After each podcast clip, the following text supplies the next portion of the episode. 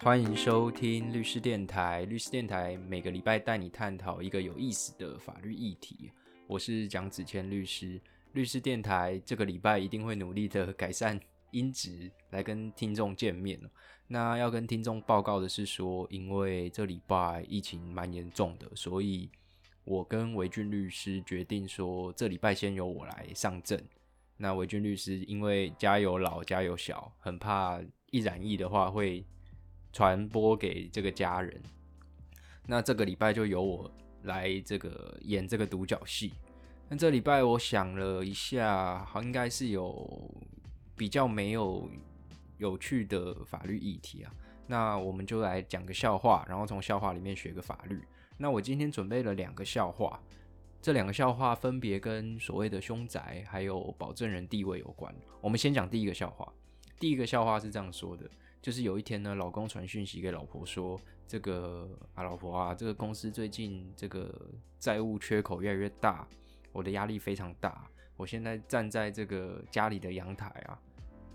所以传讯息给你，你要好好照顾自己。”老公是这样传讯息给老婆的。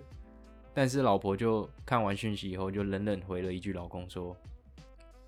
这个家里对面的大楼也是还不错，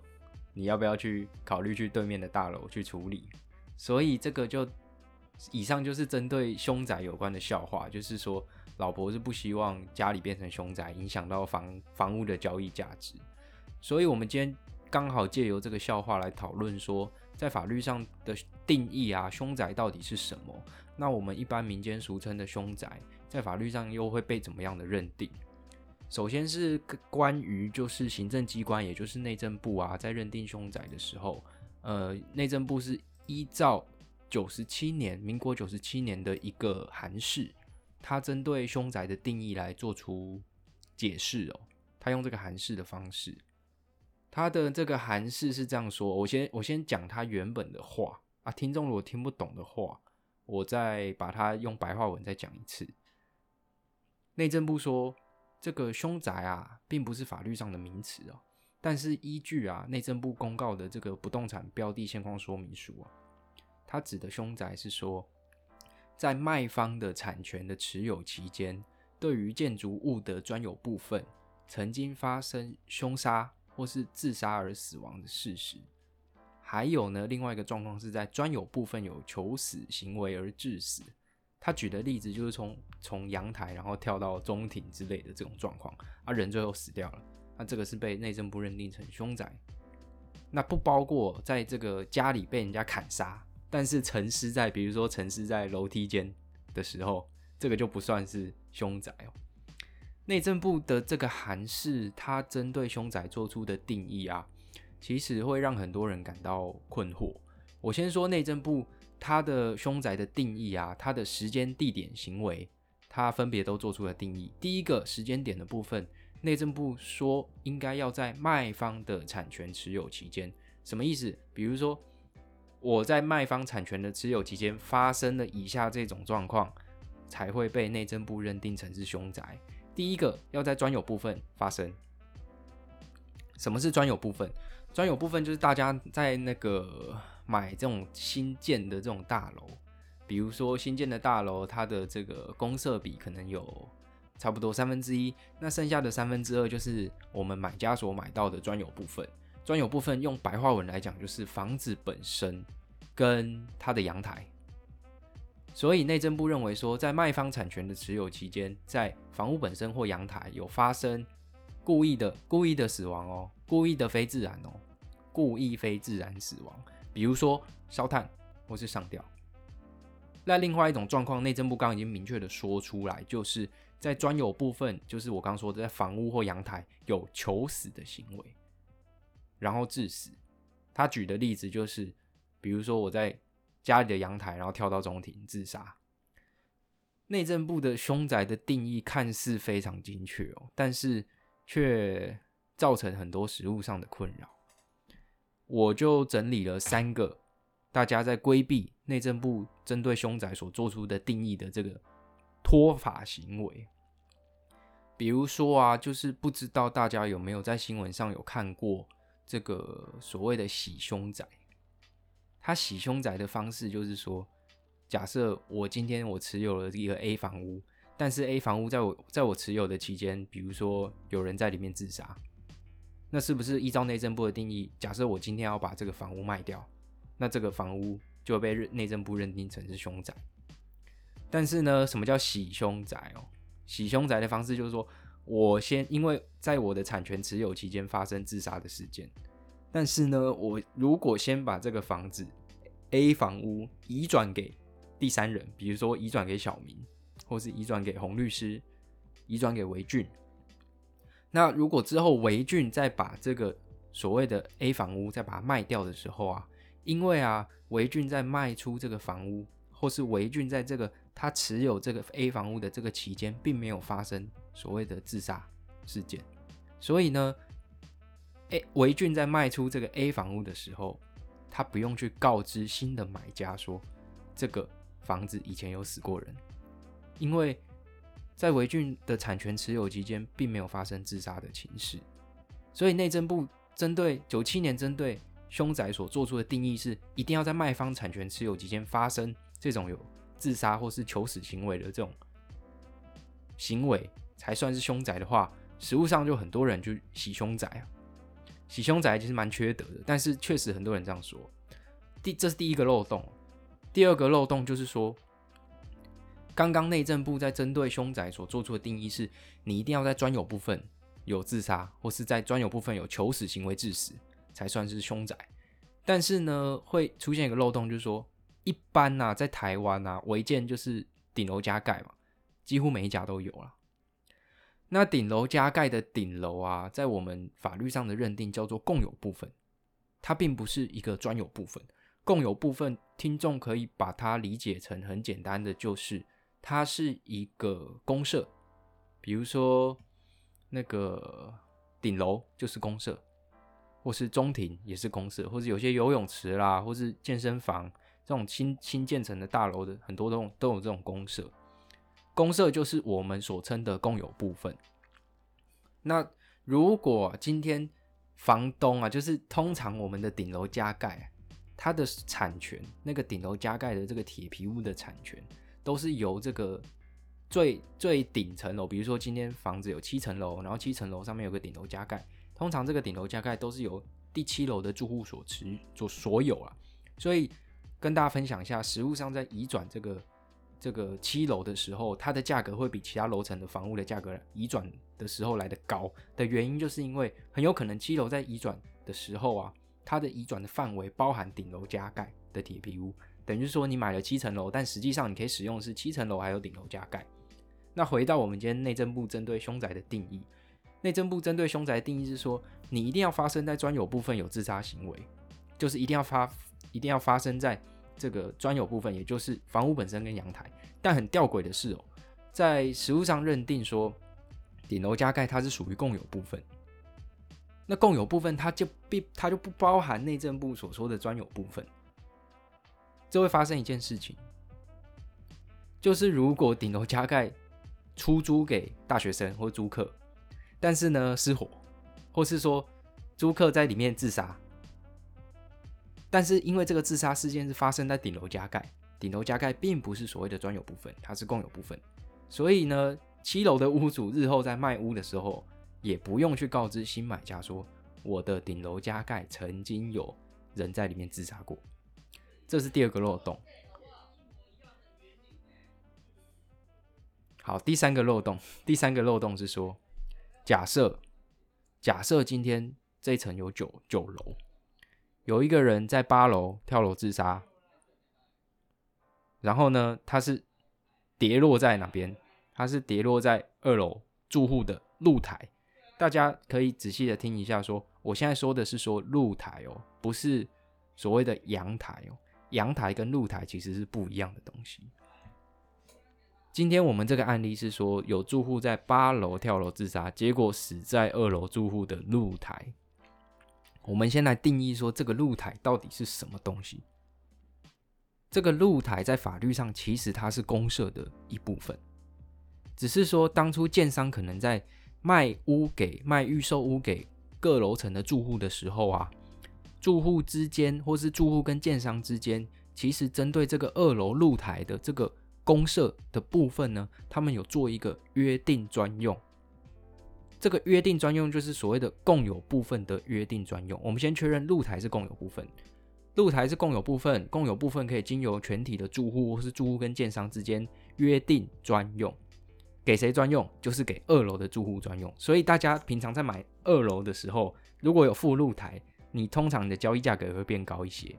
那我们回到刚刚的案例，就是说有人在八楼跳楼自杀，但是掉到二楼住户的露台，这个大家可以上网 Google 一下，这个叫通常叫小飞侠。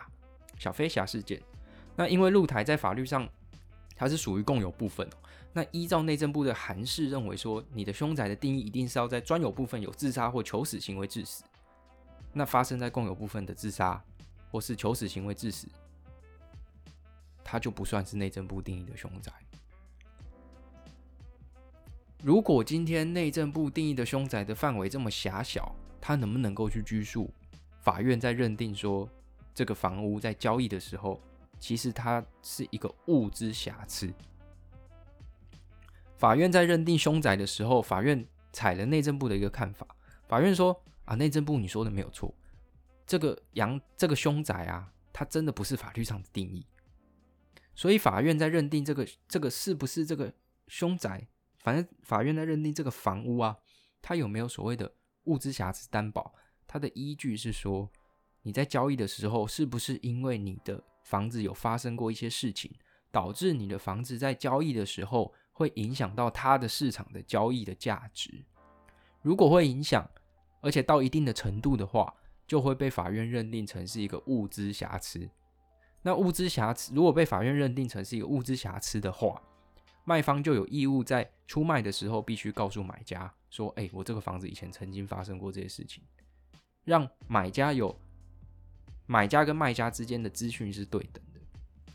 法院这样才会认为说，那你你们如果资讯对等的前提下，你们所磋商出来的这个交房屋交易价格，那它自然而然法院就不必去介入。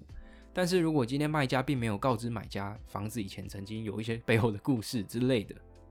那法院可能就认定成说，你这个就是物质瑕疵担保。所以现在法院在认定，他不是认定说你这个房子是不是凶宅，而是他是认定说你这个房子是不是一个物质瑕疵。那法院要怎么去认定？法院其实有的法院是采内政部的见解，内政部函释的见解，但是越来越多法院是说你内政部只是一个函释，那民法的物质瑕疵的规定并不会受内政部的函释所拘束，这是我们一般法律保留原则的 A、B、C 啊。那法院现在要怎么认定？他要怎么认定说这个房子是不是物质瑕疵？读者要注意是听听众要注意是说，我现在在说已经不会说是凶宅，我会说这个房子是不是有物质瑕疵？那法院会怎么讲？他说要考量事发的经过，该事件公诸于外的程度，就是说有没有经过新闻报道或者是公众周知啊？然后还有那个事情发生到买卖的时候经过多久，去综合判断这这几个因素会不会影响？这个房屋在交易的时候的市场价格，那通常凶宅会发生的这个争议啊，绝大多数都是卖方没有在这个买卖契约所附的这个标的现况说明书上面有一有一栏啊，它是针对是否为凶宅的选项去打勾。那不打勾的原因有很多，有可能是卖方恶意，或是侥幸，或是他根本就不知道。那如果一旦事后买方发现了这个事情，它的法律效果会是什么？通常买方会依照民法物质瑕疵担保的规定，就我刚刚说过，那他可以怎么请求？第一个，解除契约，减少价金或损害赔偿。因为这个涉及法条的实际操作，我就不跟大家详细说明。但是主要有三个手段：解除契约、减少价金跟损害赔偿。那更多的是中介其实也必须去负担这个连带责任。我所谓连带责任，是说如果你的中介在法律上叫做居间呐。中介在磋商两边这个交易没合的时候，如果中介知道这个房子以前曾经发发生过这些事情，但是中介选择不说，这个时候中介很有可能会依照民法第五百六十七条去负这个侵权行为连带赔偿责任。这个要请大家要再注意。所以呢，这个我们前面说到这个老掉牙的笑话背后竟然会隐藏这么大的法律意义，所以生活法律常识是无处不在。那通常我会建议说。买方在购买房子以前啊，就是都可以多跟这个左邻右舍去探听，说这个房屋背后有没有故事。通常最适合的这个对象就是，你可以看常常坐在门口纳凉的欧巴桑或基上，他们的通常都会知道这个房子背后的故事。那听完这一集之后，大家应该就会知道说，凶宅在内政部的定义是什么。法院事实上绝大多数是不采的，因为内政部的定义太狭隘了，让很多人用洗凶宅或是共有部分发生自杀事件，但却不用去告知这个房子曾经是凶宅这件事情去。让这个买方不小心的去买到背后有故事的房子。听完这一集，大家可以就可以知道说，下次就知道说怎么去判断凶宅了。那也不要去中了这个洗凶宅这个圈套。所以我们第一则笑话大概是这样讲。那等一下我们再讲第二则笑话。现在我们来讲第二个笑话。第二个笑话是这样说的：有一天就是假设，假设我想象中出来的女朋友问我说。这个我就是我就是女朋友，我跟你妈掉到水里，你要先救谁？那我这个时候秉于法律人的这个学识涵养，我就回答我想象中出来想象出来的女朋友说：这个我当然先救我妈，因为呢我对我妈负有一个保证人地位。那女友听完就说：那如果我跟你结婚以后，你要先救谁？那我就哑口无言了。为什么呢？因为妈妈跟太太对于我来讲都有保证人地位，所以今天借由这一集或是这个笑话，我们就来聊聊什么是所谓的保证人地位。保证人地位其实啊，在白话文来说，它就是指的是，如如果我有保证人地位的时候，就代表我有防止犯罪发生的义务。我再说一次哦，就是如果我对我太太或者我对我妈妈负有保证人地位的话，代表说我对我太太或是我妈妈负有防止犯罪发生的义务。这个用白话文说起来还是有点抽象，还是有点绕口。那我们就是先把保证人地位去做分类，分类之后，我再跟大家讲一个所谓的案例，大家想一下，说这个能够怎么思考。通常什么人会有保证人地位？哦，我们先讲一下保证人地位的依据好了。就说每个人在社会，因为人是社会性的动物，群居的动物，每个人在社会上都有自己的社会角色。比如说，我平常在法院表演就开庭啊，那开开庭的时候我是律师的身份。那当我回到家之后，我卸下了律师袍，我就成为我爸妈的儿子。这个时候，我具有两个社会身份，一个是律师的身份。一个是亲人的身份，那法律人在认为这种特定的社会角色可能是基于很多种原因而来，血缘、工作或是自愿承担的。所以，如果你基于以上三种理由去自愿呃去让你自己负有这个保证人地位，当发生危险的时候啊，这种特定身份的人就会负担一定的所谓的作为义务，就是你必须做一些事情。You have to do something。保证人地位有很多种哦，比如说我们最常见的亲人啊，或是说我们在法律上说的危险共同体，像是比如说爬玉山的登山队的队员彼此之间就负有救治的义务，或是说自愿承担，比如说保姆，或是说我们平常法律说的保护义务人，就是我们的警察、消防员或是救生员。这些人是基于工作的职责，所以呢，对于在他们监管之下的这个范围发生的危险，他们就负有这个义务要去处理。再来是说，比如说猛犬的饲主、比特犬的饲主，或是监监狱管理员，或是说这个你在禁烟的餐厅，你去抽烟，结果你引起火灾，因为你是当初是你丢的烟蒂引发火灾，所以你就负有把它扑灭的义务。那我现在跟大家讲个小故事哦，就是说，假设今天有一个六岁的男孩在游泳池溺水，这时候有三个人看到了，一个是救生员，一个是他爸爸，另外一个是路人甲。这三个人谁负有保证人地位，就代表说谁有义务要去救那个小男生。如果不救的话，你就会有刑法上的责任。第一个，啊 救生员，救生员有吗？我们刚刚说的救生员，因为他的工作职责就是去拯救，或是救治溺水的人。所以基于他的工作而衍生的这个保证人地位，让救生员必须要在男孩溺水的时候奋不顾身的跳下去救他。那男孩的父亲，因为他是男孩的亲人，我们依照我们法律的这个长久下来的这个演变哦，认为说你亲人之间其实彼此是负有一个所谓的照顾的义务，何况是爸爸跟未成年的子女。所以爸爸这个时候应该也要奋不顾身跳下去救，否则爸爸可能就在刑法上会有责任。最后一个，我们说是路人甲。路人甲的话，大家觉得有吗？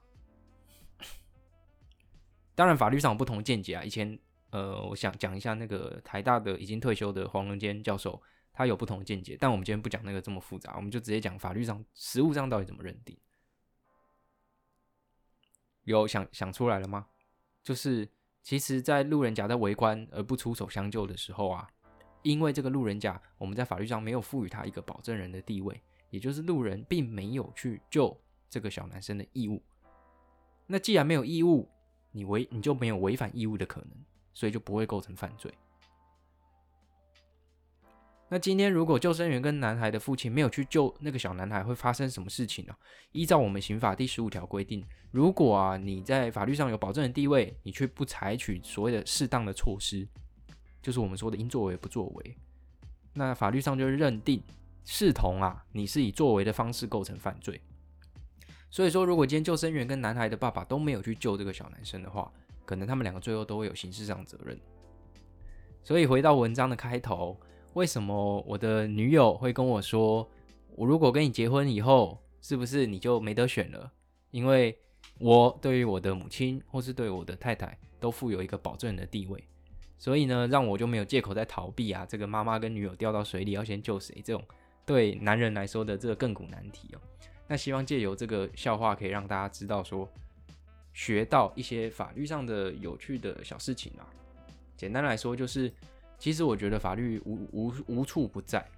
只要是生活就是法律。那希望听完这一集的话，大家可以学到一些东西。律师电台，我们下礼拜如果没有疑问的话，希望可以跟伟俊一起如期的播出。律师电台，我们就下礼拜见，拜拜。